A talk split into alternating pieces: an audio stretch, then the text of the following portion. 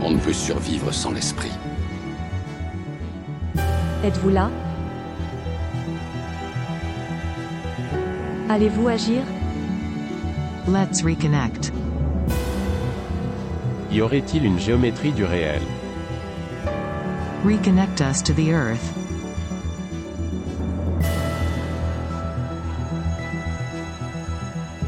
Bienvenue dans Géométrie du réel, le podcast produit par le studio des éditions L'Alchimiste. Alors, euh, bonjour à tous, euh, je suis très heureux aujourd'hui de recevoir euh, Pascal Godbillon, qui est donc éditeur aux éditions Folio SF. Donc alors, Pascal, est-ce que tu veux bien te présenter succinctement, s'il te plaît? Bien sûr, oui, donc Pascal Godbillon, j'ai pas encore 50 ans, ce qui changerait pas grand-chose, mais néanmoins. Donc oui, je m'occupe de la collection Folio SF depuis 2006, euh, donc 15 euh, ans. Et depuis 4 ans, je m'occupe aussi de la collection Lune d'encre chez De Noël en grand format. J'ai commencé à travailler à la FNAC en magasin, en librairie. Pas immédiatement sur le rayon SF, mais, mais assez vite j'y suis venu, puis j'en suis reparti. Après, je suis allé faire une mission au siège et puis j'ai travaillé définitivement au siège à la direction du livre avant de, donc d'arriver en 2006 chez Gallimard pour m'occuper de Folio SF et puis euh, et puis bah voilà ça fait 15 ans donc je, je, crois que peut-être euh, on est à peu près satisfait de mon travail. et il, semblerait, j'imagine 15 ans, euh, donc tu as vu passer beaucoup de euh, beaucoup de livres euh, et puis de même, euh, j'imagine des, des, grands titres, des grands noms. comment comment tu fais pour choisir? Est-ce que tu es entouré d'une équipe Est-ce que tu peux nous décrire un petit peu, voilà le le parcours, les, ton parcours et puis les coulisses, c'est-à-dire le, le, travail d'ensemble entre toi et l'équipe et peut-être les traductions aussi? D'accord. Ouais, alors donc il y, a effectivement des choses euh, assez différentes euh, que, que, l'on travaille sur du poche, donc pour Folio SF ou sur du grand format lune d'encre. Euh, alors l'équipe c'est assez rapide puisque jusqu'à il y a peu c'était moi tout seul.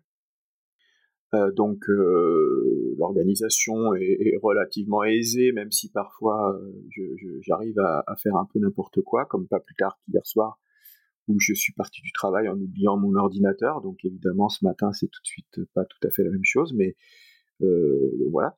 Euh, ça arrive. Maintenant, euh, non, sur sur sur sur ouais ouais sur euh, sur l'organisation, sur bah du coup étant étant seul euh, pour ce qui est du poche.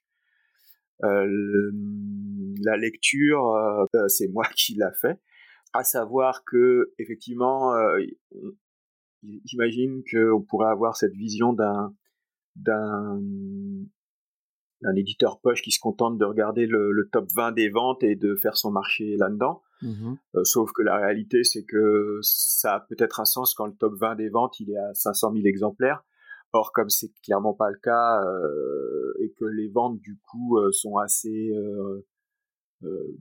disons proches les unes des autres et que quand on est dans le top 20 on n'est pas si loin du top 50 ni du top 100 etc donc euh, ça c'est plus forcément valable d'une part. Ensuite il y a des logiques de groupe. C'est-à-dire que si un roman euh, paraît euh, chez tel éditeur qui a une collection de poches il est bien évident qu'il va se le garder pour lui si c'est une très bonne vente. Donc, voilà très vite on est on est au-delà du top 10 du top 20 du top 30 et du coup on tombe sur des ventes qui sont moyennes et qui et qui fait que, bah, quitte à choisir, et comme c'est quand même un peu la philosophie de la collection, c'est-à-dire euh, d'être une bibliothèque idéale euh, des genres de l'imaginaire, même si j'aime pas ce mot imaginaire, mais ça c'est un autre problème. Mmh euh, c'est le mien d'ailleurs, c'est que le mien en fait. et bien au final, au final, autant aller lire les bouquins pour savoir un s'ils ont s'ils ont un vrai un vrai intérêt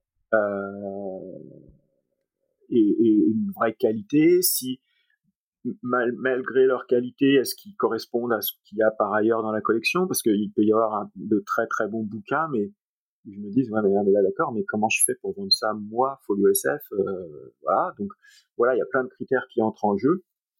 Euh, mais après, le premier critère, euh, c'est clairement, je suis un lecteur, donc c'est est-ce que j'ai pris du plaisir à lire ce livre? Oui, non.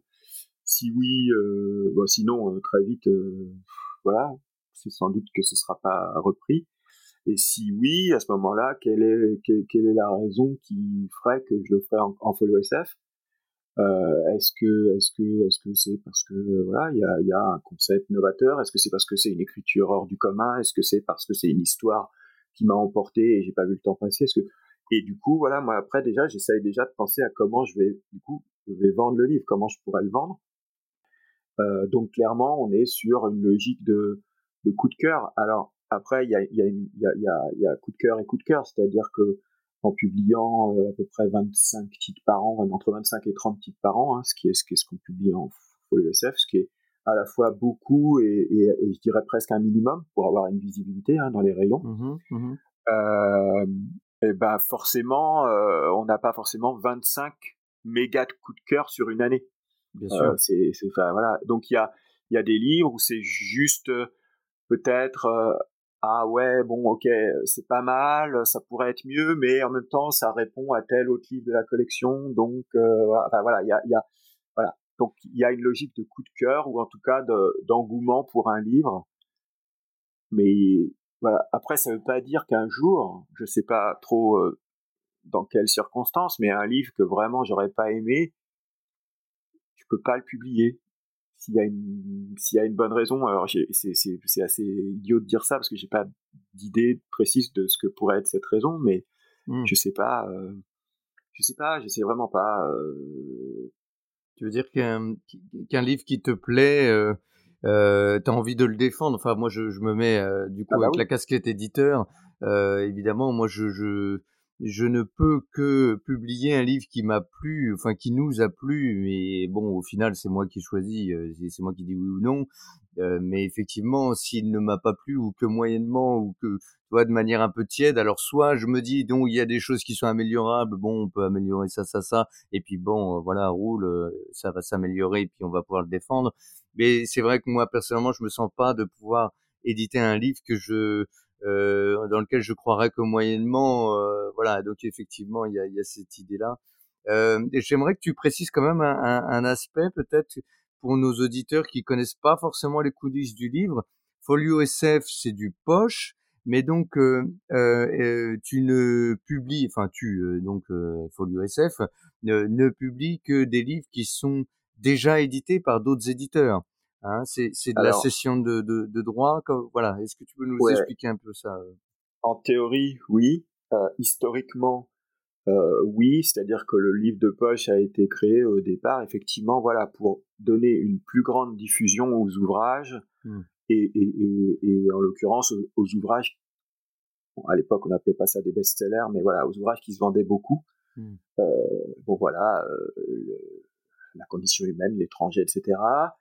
Donc historiquement, oui, le livre de poche a vocation à reprendre des ouvrages qui ont déjà eu une publication en grand format. Il se trouve que pour euh, des raisons euh, que, que, que, je ne connais pas spécialement et, et, qui relèvent à mon sens d'une notion euh, dite de littérature populaire, il se trouve que beaucoup des collections de SF d'origine ont publié les romans inédits directement en poche. Enfin, la, la création du, du, du, du, rayon fantastique en coédition Hachette Gallimard, c'était des livres, alors pas tout à fait poche, on appellerait peut-être ça semi-poche aujourd'hui. Pareil pour la collection Présence du futur. Ça, euh, à l'origine, c'était des, des romans. on est dans les milieux des années 50 début, début des années 50, milieu des années 50. Et puis derrière la collection Fleuve Noir Anticipation, ben, ce sont des inédits de science-fiction, mais qui paraissent en poche directement. Et donc, historiquement, euh, les inédits euh, de SF, on les trouvait en poche. Et je pense qu'effectivement, l'idée, c'était que euh, c'était bah, une littérature populaire. Alors, avec ce que ça pouvait peut-être comporter de péjoratif pour certains, avec ce que ça pouvait comporter au contraire de, de valorisant euh, pour d'autres parce que ça voulait dire euh, qui dit enfin voilà il y a le populaire euh, populaire veut dire grande diffusion de fait enfin voilà d'ailleurs dans les contrats on parle de, de, de, collection de grande diffusion alors ce qui, ce qui quand, quand, on connaît les ventes de certains ouvrages de poche aujourd'hui est, assez comment dirais-je un peu contradictoire, mais en tout cas, voilà. Mmh donc, du coup, voilà, historiquement, le poche, en littérature générale, appelons-la comme ça, était fait pour la reprise de romans déjà parus en grand format. Mmh et puis, et puis, pour la SF et pour le polar d'ailleurs, il y avait une publication inédite directement en, poche. Mais voilà, je pense que c'était cette connotation à la fois populaire dans le sens, c'est une, allez, c'est des romans de, de, qualité moindre dans l'esprit de certains, hein. pas, pas, pas, dans le mien évidemment. Et, et aussi des romans qui vont se vendre beaucoup, donc on peut se permettre de les sortir directement en poche. Ce qui posait, a fini par poser un certain nombre de problèmes, des collections de grand format euh, sont, sont, sont, arrivées sur le marché. Euh, euh, bon, il y a eu ailleurs et demain, la fin des, voilà, fin des années 60, etc. Mais malgré tout, le poche a continué à exister en tant que quantité propre, on va dire, et à faire de l'inédit. Et puis, comme je le disais, ça a causé de, plus en plus de problèmes, car d'une littérature populaire euh, en tout cas dans le sens quantitatif du terme, euh, la SF est devenue une littérature euh, ben, un peu moins populaire, c'est-à-dire avec des ventes qui, qui baissaient. Euh, et que du coup, il y avait des problèmes de rentabilité qui, qui, qui, qui, qui, devenaient réels. C'est-à-dire que comme c'était aussi une littérature qui était traduite de l'étranger et de l'anglais, de l'anglo-américain, on va dire, massivement, euh, bah, ça rajoutait des coûts. C'est-à-dire que publier un auteur français, euh, vous payez l'auteur français et, voilà, vous n'avez pas d'autres coûts. Alors que publier un auteur américain, vous, publiez, vous payez l'auteur américain, mais vous payez évidemment, bien entendu, aussi le traducteur, mmh. euh, ce qui rajoute des coûts justifiés. Enfin, je veux dire, bien sûr qu'on va pas demander au traducteur de travailler gratuitement, même si pour certains, et j'entends, c'est un peu le cas aujourd'hui, c'est-à-dire que ils, estiment, et peut-être à juste titre, pas assez payés, mais Bon, voilà. Et bah derrière, euh, ça veut dire qu'un livre de poche que vous vendiez, alors on va parler en euros pour simplifier, mais 6, 7 euros, euh, euh, inévitablement, si vous rajoutez des, des, des, des coûts euh, de l'ordre de 1 ou 2 euros par livre pour une traduction, hein, c'est des chiffres un peu fictifs, mais inévitablement, euh, ça devient plus difficile de le vendre à 6-7 euros. Alors soit mmh. vous augmentez le prix et vous passez à 8-9, avec le risque, et c'est ce qui s'est passé, je pense, pour certaines collections, euh, de d'en vendre moins. Qui dit en vendre moins, du coup, dit devient de plus en plus difficile de rentabiliser les coûts, et donc soit vous augmentez encore les prix, et soit, bah, soit, soit, soit, voilà, soit c'est un peu un cercle, un cercle vicieux. Euh, soit effectivement vous, vous continuez à garder les mêmes coûts, mais vous reniez sur votre rentabilité. Et, mmh. et si dans le même temps les ventes continuent de baisser, ça devient difficile. Donc, depuis, je dirais, l'apparition des collections de grand format, donc, euh, enfin, ou la généralisation des collections de grand format, on va dire, des années 90, avec la Talente d'abord, la fin des années 90, début des années 2000 avec Prajlon, oui, Negos qui a commencé par du poche, puis euh, qui est passé sur du grand format, euh, j'en oublie sans doute, euh, enfin la, voilà, la continuité d'ailleurs est demain, etc., etc. Euh, le développement des collections de grand format a fait que, dans une logique de retour en arrière ou de retour historique, le poche est effectivement redevenu ce qu'avait, ce qu'il avait vocation à être, c'est-à-dire une collection de popularisation des titres qui mmh. étaient déjà en grand format et, des meilleures ventes.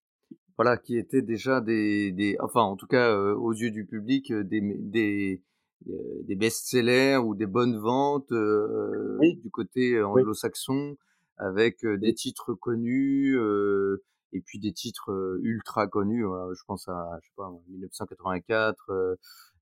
Etc etc Asimov 1984 c'est un peu différent parce qu'en l'occurrence 1984 était pas dans une collection de SF et donc il était en poche dans une collection de littérature.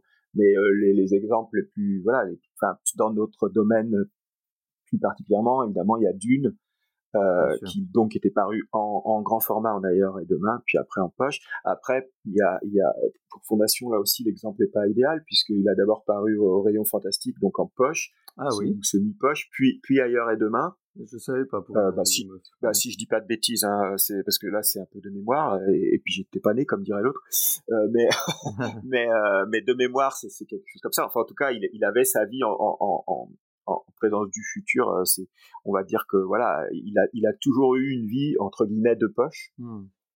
Mais, mais oui, voilà, c'est-à-dire que les, les livres qui, qui, ont commencé à être publiés, ou voilà, ou par exemple dans les années 90 comme euh, bah, euh, Hyperion ou euh, Le Chiquier mmh. du Mal de Dan Simmons par exemple. Donc mmh. ils ont d'abord eu une vie en grand format, ils se sont très bien vendus, puis ils sont passés en poche, et c'est devenu, on va dire, entre guillemets, la norme. Cela étant, une fois que j'ai dit ça, il se trouve que euh, depuis sa création, enfin pas tout à fait dès le départ, mais c'est-à-dire que très vite, le temps de les traduire, en gros, euh, on va dire, euh, il y a eu une politique d'inédit au compte-goutte en folio SF. Je pense notamment à, des romans de, de Robert Charles Wilson. Euh, il y a eu, voilà, Thomas Day pour les Français a fait des inédits.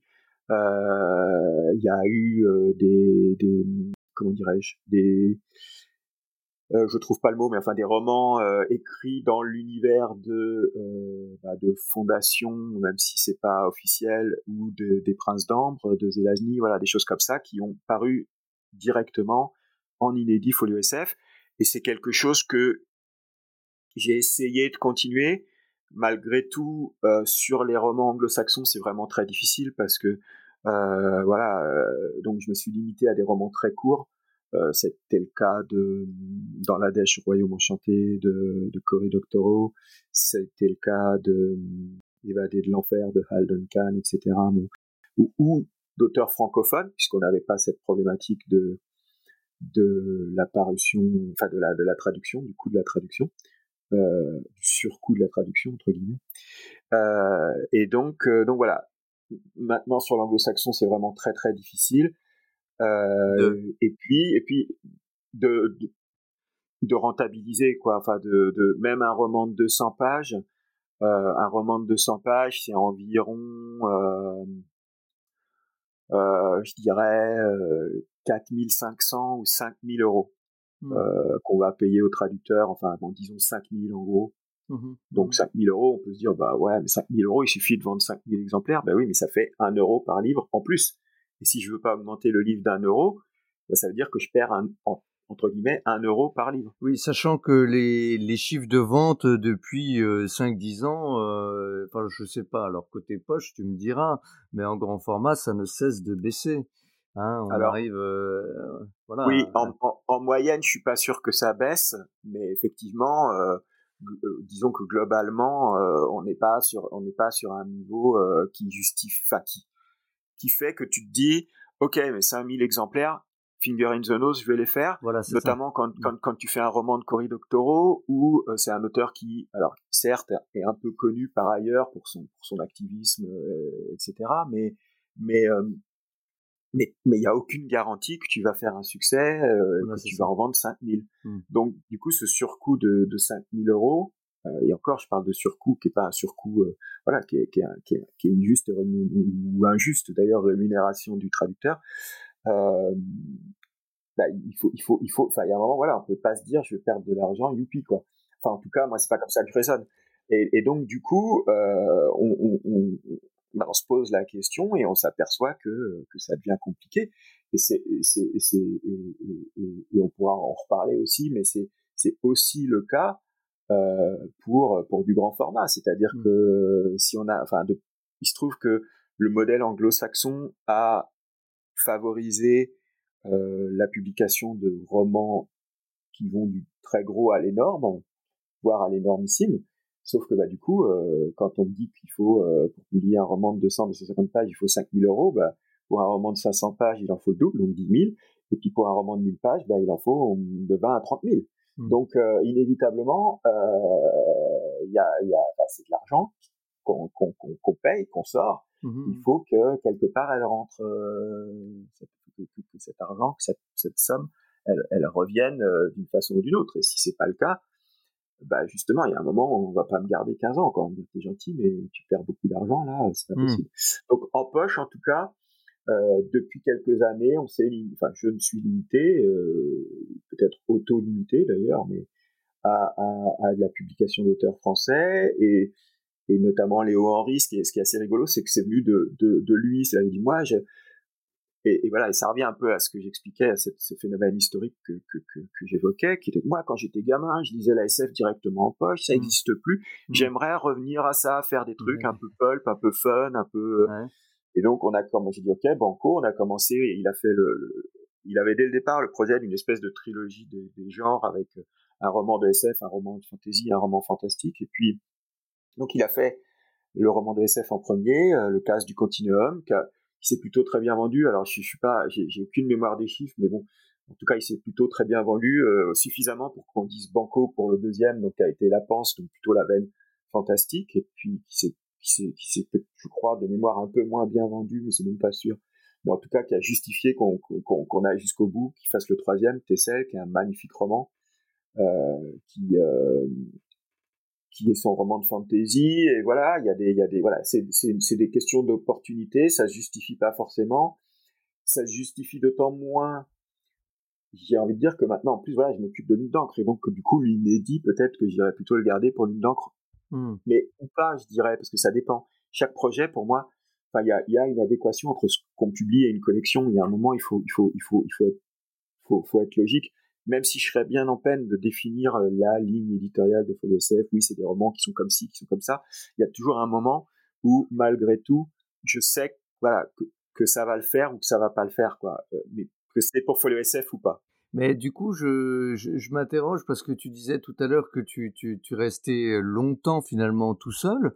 Là, je sais pas euh, donc si tu es entouré ou beaucoup entouré, mais je vois, enfin, j'imagine la quantité phénoménale de, manuscrits que tu reçois là je sais pas comment tu fais. Tu lis la nuit jusqu'à 2 heures du matin. Euh, tu es j'imagine entouré d'un comité de lecture mais enfin ça sur un seul homme tant de tant de choses je trouve que ça ouais, fait beaucoup pas non plus c'est pas non plus euh, non non enfin il faut pas il faut relativiser euh, c'est-à-dire qu'il y a des romans euh, bon c'est comment présenter ça? Non alors sur la partie folio SF j'ai été tout seul bah, jusqu'en 2017, c'est-à-dire, euh, enfin même un peu un peu au-delà, mais c'est-à-dire à partir du moment où j'ai jusqu'au moment où j'ai repris euh, l'une d'encre. Là, ça devenait effectivement compliqué parce que tu parles de manuscrits. En réalité, pour Full SF, j'ai pas de manuscrits à lire parce que les manuscrits que je reçois, mmh. je les regarde euh, quand même par acquis de conscience, mais je les regarde et, et, en réalité, si les gens envoient un manuscrit à Full SF, c'est qu'ils ont justement pas, compris à qui ils envoyaient, qu'ils ont envoyé ça un peu, et du coup, euh, c'est souvent pas terrible, quoi, enfin, malheureusement. Donc, euh, donc ça, ça va relativement vite. Euh, mais effectivement, quand il y a eu la partie folio d'encre en plus de folio SF, là c'est devenu compliqué. Donc du coup, on m'a adjoint une personne en, du côté de folio SF pour toute la partie euh, administrative, on va dire, euh, et mmh. puis un peu éditoriale. Euh, voilà. Donc, du coup, il y a toute toute une partie, notamment la rédaction des contrats, tout ça, qui m'a qui, qui m'a échappé et qui est, qui est, qui est, et qui m'a libéré du temps, effectivement, et en théorie du temps de lecture. Alors c'est pas si simple. Mmh. Sur la partie de Noël, tu parles de comité de lecture. Alors oui, il y a, ça passe effectivement. Euh, les, manuscrits sont, sont, à envoyer via une adresse mail euh, mmh. générique qu'on trouve sur euh, le site de, de, de la maison d'édition. c'est aussi précisé ce qu'il faut exactement envoyer, sous quel format, etc. Et donc là, il y a effectivement un premier tri qui est fait par par par, par c'est pas enfin c'est pas une équipe de lecteurs mais une ou deux lecteurs enfin un ou deux une, pardon, une ou deux personnes qui lisent euh, et qui font un pré-tri et qui s'ils voient qu'il y a effectivement un potentiel me transmettent. Donc déjà ça fait un écrémage et je reçois euh, pas finalement voilà les manuscrits qui arrivent jusqu'à moi. Alors ça c'est les limites de l'exercice, hein, c'est que ces gens-là ils lisent aussi de la littérature générale, ils lisent aussi du polar, c'est pas des spécialistes et que peut-être ils vont laisser passer un truc absolument génial. Euh, bon, c'est la vie, c'est comme ça. C'est, il y a plein de maisons d'édition qui ont laissé passer des trucs géniaux parce que pour une maison X, Y, Z. Donc voilà, euh, c'est pas la fin du monde c'est comme ça. Au final, le, livre, il, trouve son, débouché. Euh, et donc, qui me transmettent après les manuscrits qui potentiellement pourraient m'intéresser ou pas. Et puis, et puis au final, ça, le fait, ça le fait pas. Sur le français, pour l'instant, j'ai encore pas trouver de, de, de, romans publiables, en tout cas par ce, par ce, par ce biais. Et donc du coup, physiquement, humainement, c'est possible, c'est possible. Ouais, au, début, même quand j'étais chez Folio, au début de Folio, j'ai dit putain, comment je vais faire? Je peux pas tout lire, je peux pas tout lire. Bah non, en fait, c'est vrai, tu peux. Et, mais j'essayais quand même. Mais non, tu peux pas tout lire. Donc il y a des choses que tu lis, puis il y a des choses que tu lis pas. C'est mmh. complètement subjectif. La couverture, le, le, résumé. Enfin, je suis un lecteur comme un autre. C'est-à-dire, il y a un truc. Oh, encore une histoire de zombies. Oh, encore. Et puis je me dis, oh, ouais, non. Et puis d'autres trucs où a priori je serais pas attiré. Et puis ah ouais, tiens, mais je vais quand même le lire. Et puis et puis voilà quoi. Et puis alors, pour les éditeurs, il y a, les éditeurs. Alors, évidemment, leur, leur boulot, c'est pas de te dire, ouais, alors celui-là, il est nul, mais tu verras, tu peux peut-être le prendre quand même. Non, évidemment. Ils te disent tous que leur livre est génial, tiens, mais vas-y, reprends-le en poche, etc. Bon. Après, voilà, c'est les relations que tu as. Quand un éditeur te, parle d'un bouquin, il y a un moment où tu entends le petit mot ou le, petit accent qui te fait dire, hum, là, c'est clairement, c'est ce qui s'est passé pour euh, Jeanne Jean-Philippe Javorski, par exemple. Mmh euh, j'avais j'avais à ce moment-là des piles de bouquins. J'étais super en retard. Je sais plus trop pour quelle raison, mais euh, enfin c'était l'enfer quoi. Je, je je je voyais pas comment j'allais m'en sortir. Et il se trouve que donc euh, André François Ruot, l'éditeur des Moutons les électriques, me dit ah là j'ai un truc, machin et tout ça. Et et bon André on se connaît depuis longtemps maintenant et et je sais pas la façon dont il en a parlé etc. Dès qu'il me l'a envoyé, voilà, j'ai j'aurais dû normalement mettre ça euh, tout en dessous de la pile. Et euh, mmh. là, je l'ai lu tout de suite. Un feeling. Ouais. Mmh. Et, et, ouais, mais de toute façon, euh, c'est c'est du feeling. Mmh. quand tu lis un bouquin, c'est du feeling. C'est ça. Euh, dans un sens très large, mais c'est du feeling. Quand tu dis ah ça putain ça va cartonner, c'est du feeling. Et puis ça cartonne ou ça cartonne pas. Tu voilà des, des, des feelings où tu te dis ça c'est ça c'est ça c'est ça c'est une pépite. J'en ai eu quatre euh, sur les quatre, euh, bah, il y avait euh, bah, la Horde du Contrevent, le Déchronologue et de, de, Stéphane Beauverger et, et Jeanne Lavera. Et puis un quatrième bah, qui lui a pas, a pas cartonné. bon voilà, donc 3 sur 4 c'était déjà ça. Mais, mais, mais et puis il y a des feelings où tu te dis ah ouais ouais ouais et puis ou, en tout cas ah non mais ça ça ça pourrait le faire ou voilà et, et puis et puis ça le fait pas. Après voilà tout tout tout est tout est affaire de tu tu sais pas donc oui donc voilà. Donc sur sur la lecture, euh, bah effectivement, je, je, suis un être humain, donc je, je, voilà, c'est compliqué. Euh, j'essaye de prioriser, j'essaye de, de faire passer ce qui me semble le plus important d'abord. Euh, j'essaye de faire un mix avec ce qui arrive dans les temps. voilà, premier arrivé, premier sorti, mais pas tout le temps, pas tout. Enfin, c'est c'est complexe, mais mais on mais mais j'y arrive et puis et puis il faut voilà, donc on m'a déchargé de tout ce qui est rédaction des, des quatrièmes, de couverture aussi, là, sur la partie folio, etc. Mmh. Mais après, il y a d'autres trucs, il y a, y a, les relations avec les services, l'artistique, il faut gérer les couvertures, mmh. euh, sachant que chez De Noël, c'est moi qui gère tout tout seul, et que c'est, enfin voilà, et que mine de rien, c'est un métier, et que c'est pas forcément le mien, donc je fais ce que je peux, je me débrouille, on s'en sort. Euh, ouais, ça va, je suis occupé, mais en même temps, euh, c'est bon, j'arrive à dormir. Enfin voilà, je suis pas, Mmh. C'est bon, je suis pas, je suis pas au bord de me jeter euh, par la fenêtre. Bon, en même temps, je tomberai pas de bien haut, mais, ça va. euh, D'accord. Et du coup, euh, tu parlais de justement des, des, choses qui sont dans l'air du temps. Et euh, alors, je sais plus, il y a quelques mois, vous, vous avez ressorti donc chez Folio SF euh, Ecotopia.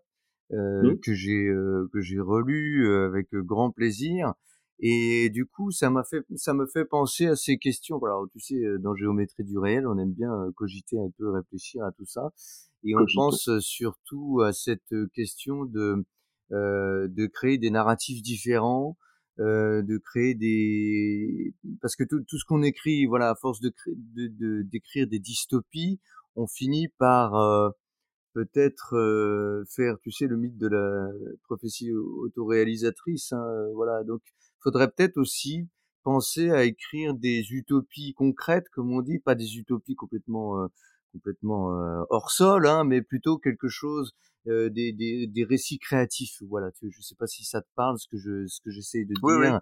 Et, et, et, donc Ecotopia, donc chez Folio SF, apparemment ça a plutôt bien marché de ce que tu disais sur euh, à gauche à droite.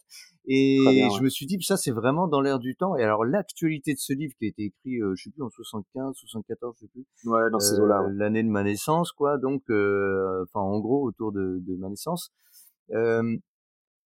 Voilà, je, me dis c'est vraiment important. Et je le demande moi aussi donc aux éditions L'Alchimiste et puis même en tant qu'auteur, j'essaye d'écrire des, des, des choses positives qui soient à la fois des anticipations, des prospectives et en même temps je me dis souvent et c'est une discussion qu'on a souvent avec d'autres auteurs que c'est pas évident de faire des utopies concrètes, de créer des nouveaux, des, voilà, des, des nouvelles possibilités, euh, ne serait-ce que par écrit, euh, sans que ce soit complètement débile, niais euh, euh ou euh, voilà, ou pas concret, pas, pas réaliste. Voilà, donc j'aimerais ton point de vue là-dessus, et peut-être alors dans la littérature anglo-saxonne, mais aussi dans la littérature française, est-ce que tu penses qu'on peut renouveler le genre? Parce que je pensais à Jean-Marc Lény, par exemple, euh, voilà, l'auteur de SF, mais donc quand tu le dis, bon, voilà, alors j'ai rien contre lui, hein, c'est pas ce que je veux dire, je le connais même pas d'ailleurs, euh, mais c'est un peu sombre, hein. ah, c'est un peu, euh, voilà, tu refermes le livre, voilà. Alors donc est-ce qu'il y a bah des... oui et non, enfin c'est-à-dire que, voilà. Euh, ouais, pour, pour ce qui est de pour ce qui est de Jean-Marc, euh, pour il y a, enfin il y a il y a il y a clairement un versant sombre et, et, puis effectivement de toute façon ça n'est pas rose, mais euh, pour moi. Euh, très réaliste, hein, ceci dit. Mmh. Mais, euh, mais je pense qu'il est là le problème, c'est-à-dire que si tu veux être, si tu veux être utopique, tu peux pas être réaliste.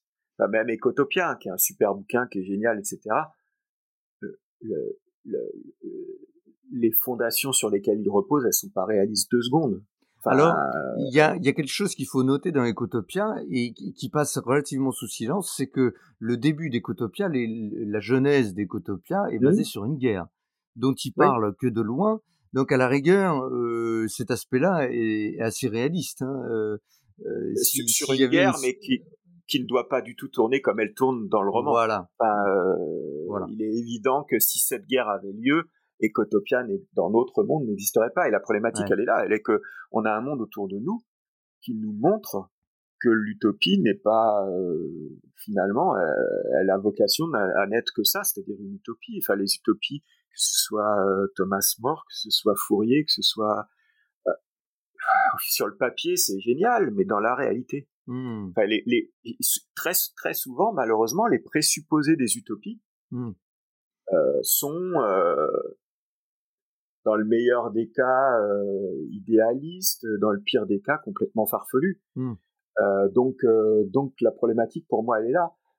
Et, et, au final, c'est là où Jean-Marc Lily est fort dans dans dans AquaTM, c'est que finalement, ok, c'est pas rose, ok, on manque d'eau et ok, on sait bien qu'à terme tout ça va mal finir, mais le roman, il est quand même très optimiste justement sur la sur la capacité et même si là encore, on peut se poser la question de, du réalisme, mais bon, ça, ça fonctionne très bien dans le roman, d'un petit pays africain sans le sou à, à résister à la grosse machine américaine, pour simplifier, on va dire, mmh euh, et, aux et au gentils, en gros, de, de, finir par être, par être vainqueur, même si tout ça, c'est des victoires à la Pyrrhus, je pense.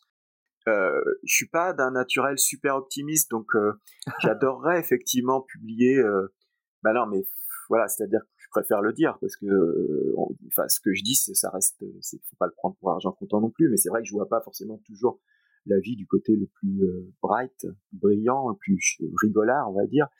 Euh, comme, comme, comme voilà, je, je, peux pas dire que j'ai fait mon, ma, de ma chanson euh, préférée la chanson de, de, Monty Python, mais euh, de, de, voir toujours le bon côté de la vie, mais mmh. mais, mais, mais donc pour moi, c'est clair, enfin, et la situation actuelle nous montre que c'est clair, que euh, l'utopie, et en plus, on a l'utopie qu'on... Enfin, j'ai envie de dire, l'utopie, elle, il y a plein de gens qui ont des utopies. Je pense que les talibans, ils ont leur utopie, hein. Ah ils sont en pleine utopie, là. Tu vois ce que je veux dire? Oui, alors... Et, et, et bon, bah, c'est leur utopie. Alors c'est leur, ouais, c'est leur, c'est leur idéologie. Je comprends ce que tu veux dire. C'est leur, leur propre mythe, euh, leur, leur, euh, leur, façon de voir le monde, etc. ouais. Pour moi, l'utopie, elle est pas, elle est pas, elle est obligatoirement, euh, elle est obligée, enfin, elle est obligatoirement, sinon dans l'idéologie, au moins dans le, dans le mythique, oui.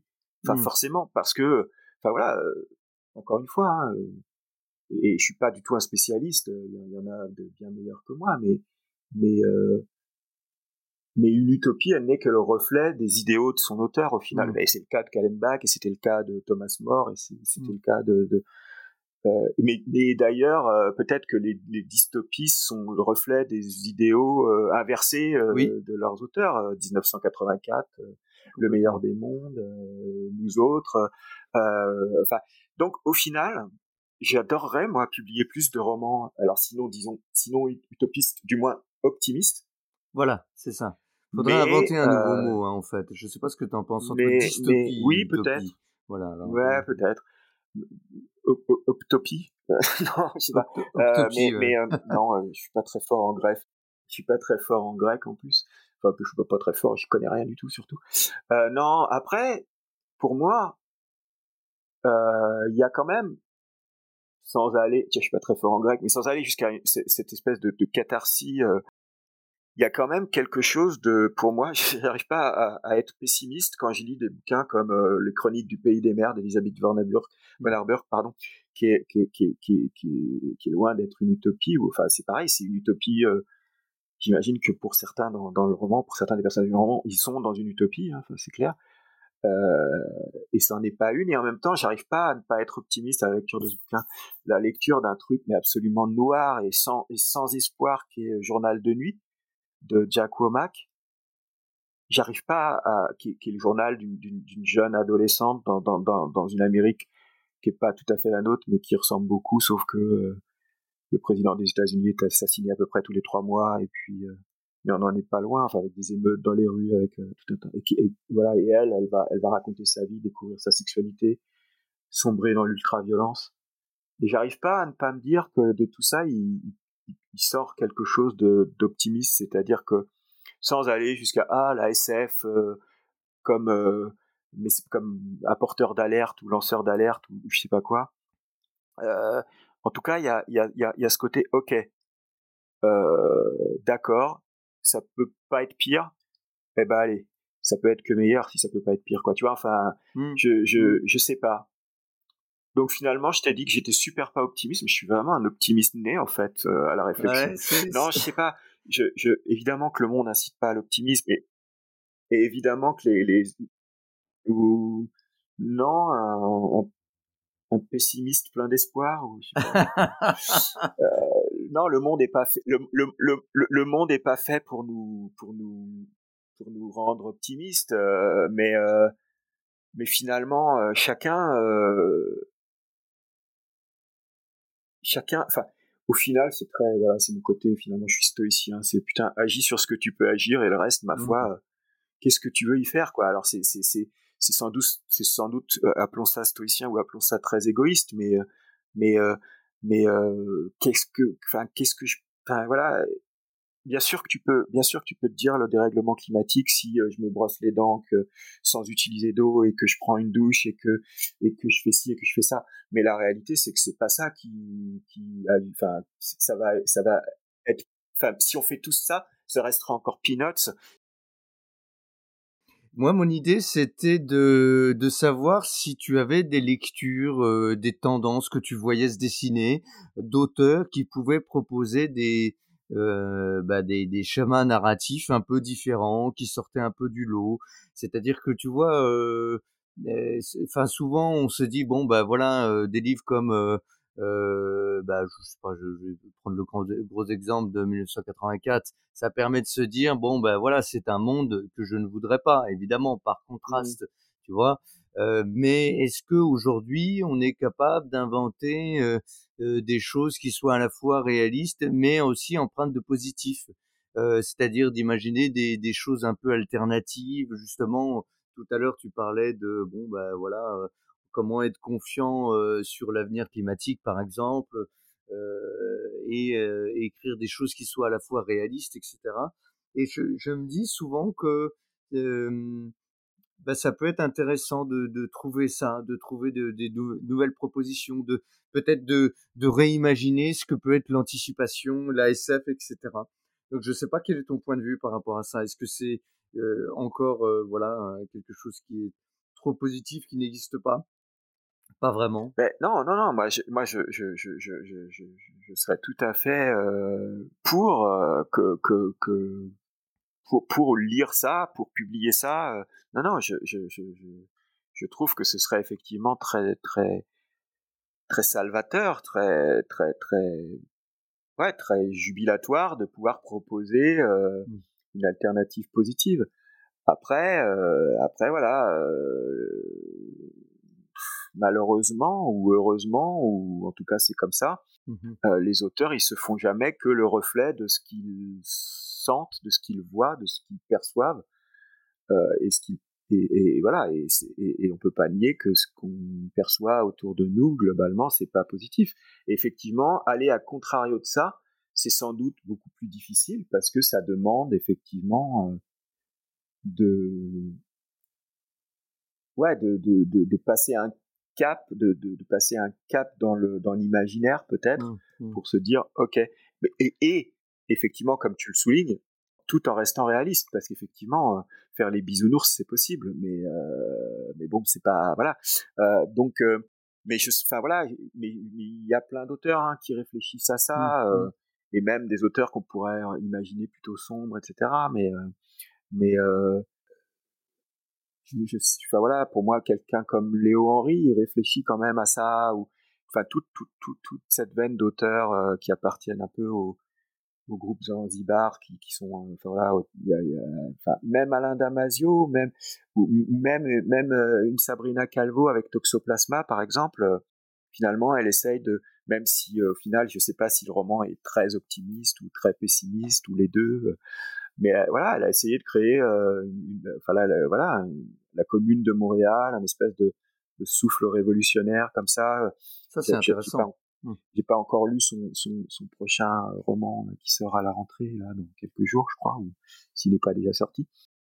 Mais j'ai hâte, parce que voilà, et, alors, je sais pas si c'est optimiste ou pessimiste, mais je crois que c'est des, des, des, des, des, gens qui, qui, qui, mettent un peu, euh, si ce n'est à feu et à sang, enfin en tout cas voilà, qui, mais, mais, mais Disney, alors je sais pas si on peut en être optimiste ou pessimiste, je, je sais pas, je sais pas quel est le versant qu'elle aura adopté, mais mais là encore, euh, effectivement, un bouquin euh, dans lequel euh, on, fout, on par terre le méchant américain sera considéré par certains comme optimiste et par d'autres comme pessimiste, ou tu mmh. vois, enfin, inévitablement, il y a un moment où le point de vue un de l'auteur et deux du lecteur entrent en, ligne de compte et, où c'est très dur. Il est, il est sans doute évident que euh, que c'est plus dur d'être euh, dans l'optimisme pour, pour pour pas utiliser le mot utopie que, que l'inverse. Mmh. Mais, mais, mais mais mais après moi j'aspire à ça, j'aspire à ce qu'on me propose ça bien sûr. Mais finalement, t'en vois pas tant que ça, d'après ce que je comprends. non. bon, non. ok. Bon, non, ceux qui nous écoutent, hein, au boulot, les gars. non, clairement pas. Après, après, c'est toujours pareil. Si, enfin, tu vois, euh, tu peux publier des romans de space opéra. Euh, alors certes, ah oui, là encore, euh, des, des, ils vont se foutre sur la gueule peut-être, machin et tout ça, mais au final, on est dans des sociétés qui où, finalement le commun des mortels est peut-être pas plus mal loti qu'ailleurs. Mmh, mmh, mmh. La difficulté, c'est ça, c'est rester quand même. Bah, après, tu, tu, peux, enfin, dès que tu es dans l'humain, dès que dans le, dès que tu restes dans le champ de l'humain, au final, est-ce que, est-ce que tu, est-ce que tu peux décemment être dans le, ou réalistement être dans l'optimisme, je sais pas. Euh, le, le, roman de Romain Lucaso là qui sort euh, ah oui la, la, semaine prochaine je serais bien en peine de savoir si c'est un roman optimiste ou pessimiste euh, mais mais en tout cas, c'est un, voilà, quand tu dis utiliser une voix narrative autre, clairement là, c'est le cas. D'accord. Après, voilà, euh, chaque lecteur, euh, la nuit du faune, pardon, chaque lecteur, euh, il verra de l'optimisme ou du pessimisme en fonction de. Hmm.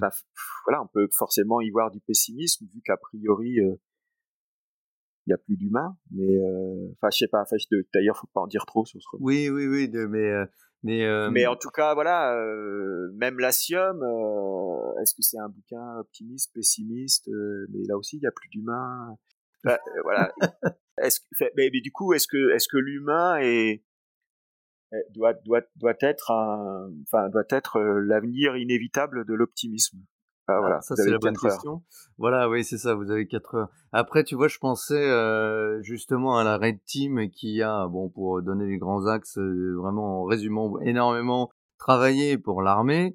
On pourrait imaginer une, euh, une Green Team ou une, Blue Team qui travaillerait, je sais pas moi, pour pour la mouvance écologiste ou voilà, ça pourrait être intéressant, tu vois, 10 auteurs qui planchent sur voilà des des des, des, plans sur 10 ans, des imaginer 10 ans, 15 ans. D'ailleurs, j'avais interrogé Jérôme pour ActuSF le le recueil de nouvelles, comment ça s'appelle? Nos futurs. Nos futurs, Nos futurs, voilà et qui vient d'ailleurs d'être primé, euh, très intéressant. Alors il y avait des, des choses positives, des choses, des choses mmh extrêmement négatives dans les, enfin dans, dans les projections, ouais. mais ça serait intéressant, tu vois, d'avoir euh, euh dix auteurs euh, prolifiques, je sais pas moi, peut-être Damasio, Bordage ou d'autres, Lucaso, euh, pour euh, réfléchir à tout ça. Ce serait vraiment intéressant, tu vois, un exercice intéressant. Ouais, mais, mais en l'occurrence, Romain est dans la Red Team, donc au final. Euh, D'accord, je savais pas. Mmh. C'était juste, oui, alors c'était un peu l'argument de, de, certains des opposants à la Red Team de dire mais pourquoi est-ce qu'on va filer, enfin pourquoi est-ce qu'on va filer des sous à l'armée, qui va filer des sous à ses auteurs pour imaginer des moyens futurs de se foutre sur la gueule, et puis les partisans de la Red Team finalement, enfin, c'est toujours pareil, on peut y voir de l'optimisme, de, se dire qu'on est en train de réfléchir à, des scénarios pour dans 20, 30, 40 ans éviter telle ou telle catastrophe. Ça veut dire que déjà, on sera toujours là dans 20, 30, 40 ans. Moi, je trouve ça super optimiste déjà de base. Euh. ah oui, d'accord. Oui, tu, tu, euh, places la barre. Euh. et, et, effectivement, pourquoi, pourquoi mettre de l'argent là-dedans plutôt que de réfléchir à l'avenir, effectivement, des hôpitaux, à l'avenir de l'éducation, à l'avenir de. Oui, mais là encore, l'optimisme, finalement, il est, il dépend du point de vue. Je pense que du mmh point de mmh. vue euh, du ministre de la Défense, euh, c'est une, au contraire une, une, une, une initiative extrêmement euh, optimiste. Euh, mais comme je disais, il y a un moment où j'en viens à être finalement avoir une approche plutôt, alors qu'on pourrait dire euh, si on est voilà politiquement correct, stoïcienne, et si on est franchement objectif, complètement égoïste, qui est que il y a ce que je peux faire, et puis il y a ce sur quoi je peux pas agir quoi. Finalement, euh, finalement euh, mmh. ouais, mais bon, bah finalement les, les auteurs qui ont participé à la Red Team, ils se sont dit, ils se sont dit qu'est-ce que je peux faire pour ouais, et puis ça peut être aussi de leur point de vue justement aussi un moyen de de enfin de justement de trouver des voies narratives différentes qu'ils n'ont pas l'habitude d'explorer. Euh, moi je je, je, je, après effectivement le, se dire qu'effectivement tout ça est dans une optique de, de guerre de je critique pas la Red Team. Hein. Je, je, je précise que c'était juste une idée de comparaison de faire une Red Team armée et euh, Green Team. Mais bien sûr, mais, mais, pour moi, pour moi, ce serait, ce serait, mmh. enfin, pour moi, euh, évidemment que c'est, que c'est, que c'est, que ce serait l'idée et que je parlais tout à l'heure du groupe Zanzibar. Euh, pour moi, c'est, on va dire que c'est une, une, espèce de, de Green Team ou ou, Blue Team ou, Black Team ou je sais pas trop quel tu peux, Tu peux développer d'ailleurs pour euh, les, ouais, auditeurs qui ne connaissent pas. Hmm en fait, Zanzibar, pardon, c'est un, un, groupement euh, d'auteurs, d'écrivains, d'écrivaines, euh, d'autrices, je sais pas trop, qui regroupe. et d'ailleurs, j'en parle en, en, connaissant pas tous les participants, donc c'est un peu la honte, mais mais qui regroupe des auteurs beaucoup autour de, de, des éditions La Volte, donc Léo Henry, Sabrina Calvo, Alain Damasio, Catherine Dufour, euh, euh, que, que, les autres me pardonnent, mais voilà. Euh, et donc, ils réfléchissent justement à ce que pourraient être des narrations justement qui soient porteurs, porteuses, pardon, de d'avenir meilleur. Mmh et, et, effectivement, qui soient dans le dans le justement, qui soient peut-être dans le dans le dans l'utopie ou dans le ou dans le dans la dans l'avenir meilleur ou dans le monde meilleur etc donc ils réfléchissent à ça. Je j'ai pas encore lu et j'en ai très peu entendu parler mais je sais que Stéphane Beauverger va revient enfin à, à, l'écriture de, de, fiction et, et, donc va faire va publier là à la volte une, une novella. Et je, je, je crois qu'elle relève ou en tout cas pour beaucoup ou pour partie de de l'optimisme ou de l'utopie. Donc euh, voilà, ils sont ils sont clairement dans cette dans cette euh, dans cette dans cette réflexion que tu évoques de euh, Intéressant. De, de, de narrer, d'avoir une narration plutôt. Mmh voilà, en tout cas, autre, et, et, et, de réfléchir à des avenirs autres. Mmh. C'est ça. C'est une vraie trahison. Hein, de, bon, ma présentation est une vraie trahison de, de leur réflexion, surtout qui, qui me pardonnent s'ils si, m'entendent. Mais, mais, mais voilà, pour moi, tout ça, c'est aussi positif de, de, de, se dire que voilà, les auteurs ont un peu la même, la même envie que toi. Donc, oui, je pense que c'est, je pense qu'il y a une mouvance derrière. Je pense qu'il y a, c'est quelque chose qui est dans l'air du temps et, et peut-être que c'est une manière aussi de, pour l'homme de, de, se réinventer face aux défis qu'on a là aujourd'hui. bon, on peut nécessairement se, se demander s'il faut pas voilà, creuser et, imaginer demain de manière vraiment différente pour pouvoir poser des actes ensuite qui soient voilà différents, plus conscients, plus plus renouvelés de, depuis un espace intérieur et, et un imaginaire, une créativité différente, quoi, tu vois, renouvelée, quoi. D'ailleurs, à ce propos, est-ce que toi, tu as une, une vision un petit peu de de la SF française, peut-être SF même SFFF, c'est-à-dire fantasy, fantasy? Est-ce que tu as l'impression qu'il y a un renouveau euh, euh, dans, euh, enfin, chez les auteurs français? Qu'est-ce que tu en penses? Quel est ton point de vue là-dessus Ça sera peut-être le mot de la fin d'ailleurs. Ah. En termes de, de, de, nouveaux auteurs Nouveaux Ou en auteurs. termes de nouveaux thèmes, nouvelles Les deux, nouveaux thèmes, nouveaux auteurs, puisque souvent les nouveaux thèmes sont portés par des auteurs, donc nouveaux ou pas d'ailleurs. Ouais. Alors sur les auteurs, euh, clairement, euh, effectivement, euh, il y a depuis quelques années un renouveau avec avec plein de nouveaux auteurs qui, qui apportent, alors pas forcément des thématiques nouvelles, mais en tout cas qui, qui trouvent des, des petits biais pour pour en proposer des choses, pour proposer des choses un peu différentes, et, et, et en tout cas avec une une vraie, enfin je trouve qu'il y, y, a une vraie régénération et, et que effectivement, je parlais de, de, de, des auteurs euh, tout à l'heure de Damasio, euh, Beauverger, Jaworski, et, et, ils ont en tout cas créé une émulation et, et en tout cas une motivation chez plein d'auteurs. Et, on, et, et, donc c'est évident euh, que et que année tous les ans, il y a au moins une, une ou deux nouvelles plumes passionnantes, ou en tout cas où on se dit ouais, il va falloir le suivre. Et quand je dis une ou deux, c'est peut-être trois ou quatre. Je, je, je, sais pas, c'est pas mmh limitatif, mais mais clairement. Euh, euh, voilà, euh, des, des, gens alors qui, qui, sont apparus il y a quelques années maintenant, mais comme Estelle Faye, comme Stéphane Plateau, euh, comme euh, Fabien Chirouti, et puis maintenant, euh, un peu plus récemment, des gens comme Grégory Dareza, ou encore plus récemment Thibault Latine-Nocola, ou là récemment encore chez, chez, chez Mnemo, Oriane Velten, chez Folio SF, on a organisé un concours, donc là on était clairement sur de la nouvelle plume, puisque c'est des gens qui n'avaient jamais publié. Et, et, pour et voilà. Et donc on a publié ce, ce roman inédit donc de, de, de la gagnante Chris, Chris Vuklisevich et et, euh, et clairement, c'est quelqu'un dont j'attends avec impatience euh, euh, le, le, le, nouveau roman parce que parce que parce que voilà, elle, elle a, je ne sais pas quelle âge elle a, elle a 25 ans, 26 ans et elle sait déjà très bien ce qu'elle veut faire, qu'elle m'en veuille pas si je l'ai vieilli ou, ou rajeuni, enfin bon. euh, et ça, c'est intéressant. Quelqu'un comme Thibault Latil Nicolas, euh, voilà, il arrive, euh, finalement, il a un premier roman, il, il dit moi, je voulais pas faire voilà les fantaisies euh, de 500 pages, 600 pages, 800 pages. Voilà, il a un premier roman qui est dense, qui est, qui est, court, euh, mais qui fonctionne à fond. Et puis derrière, bah voilà, il développe son monde. Donc, et du coup, il fait euh, finalement ce qu'il voulait pas faire, c'est-à-dire une trilogie, mais mais en même temps, il le fait de manière intelligente. Et, et donc voilà, c'est tous ces gens qui ont une réflexion assez assez fine et assez précise de ce qu'ils veulent faire, c'est passionnant.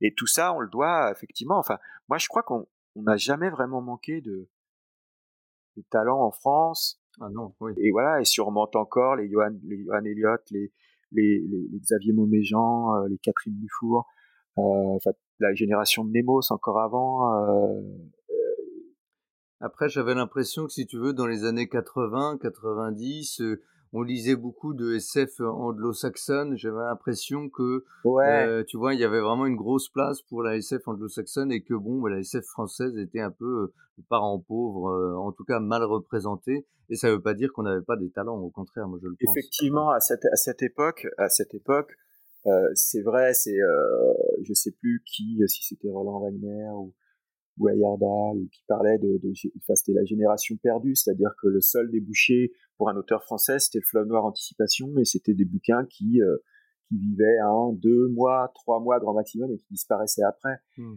Et, et, et, et, pourtant, c'est effectivement là qu'on commençait, bah, justement, euh, Roland euh, Wagner, euh, Ayerdal, Serge Lehmann, en oublier, mais voilà, enfin, des, des, des auteurs qui effectivement, enfin, avaient un vrai talent et, et, et, sans oublier, alors pour le coup, ils, ils appartiennent peut-être pas forcément à cette génération, mais Jean-Claude Dugnac. Euh, c'est-à-dire qu'effectivement, dans les années 80-90, peut-être qu'ils avaient moins de visibilité, mais peut-être que cette visibilité, elle correspond aussi à l'apparition d'Internet et tout ça. Ah oui. C'est-à-dire qu'effectivement, c'était plus facile d'avoir une visibilité euh, à la fin des années 90 et au début des années 2000 mmh. que dans les années 80 où la seule visibilité que tu pouvais avoir, c'était euh, finalement les, les, pages critiques d'un grand quotidien ou d'un magazine, ou la télé ou la radio, et, où du coup, effectivement, la SF euh, avait du mal à, à, pénétrer ce, ce, ce, ce, plafond de verre, si on, veut, si on veut ou quoi. À partir du moment où la, la, la communication a pu se faire euh, par l'internet, par euh, par ce biais, et c'est aussi la, à ce moment que correspond la disparition finalement des fanzines papier. Enfin voilà, y a, y a, pour moi il y a, y a, un vrai lien et et finalement peut-être que cette euh, peut-être que cette visibilité, elle, elle est due à, à, ces nouveaux médias. J'en sais rien. Après, c'est faudrait qu'il y ait un historien de la parce que euh, oui, puis puis il y a il y a aussi la Talente, euh, Brajlon, etc. Enfin, tout à fait. Qui, ont joué aussi à, à cette ouverture. Euh, voilà. C'est vrai. vrai. Mais tout ça est concomitant en effet. Ouais, voilà. Ouais.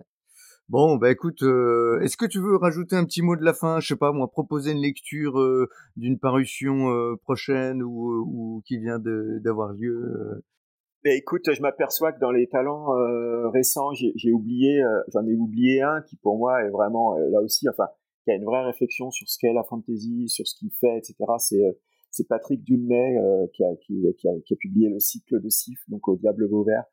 et là, en fait, dans 15 jours, on sort le tome 2 de, de, son cycle, en même temps que le 3 qui paraît au Diable Vauvert, qui est très attendu. D'accord. Et, et, et, voilà, et c'est quelqu'un qui a vraiment voilà, réfléchi à ce que à ce qu'il voulait faire comme fantasy et, et qui a créé son monde, son personnage, qui qui sait exactement euh, d'où d'où son personnage parle, etc.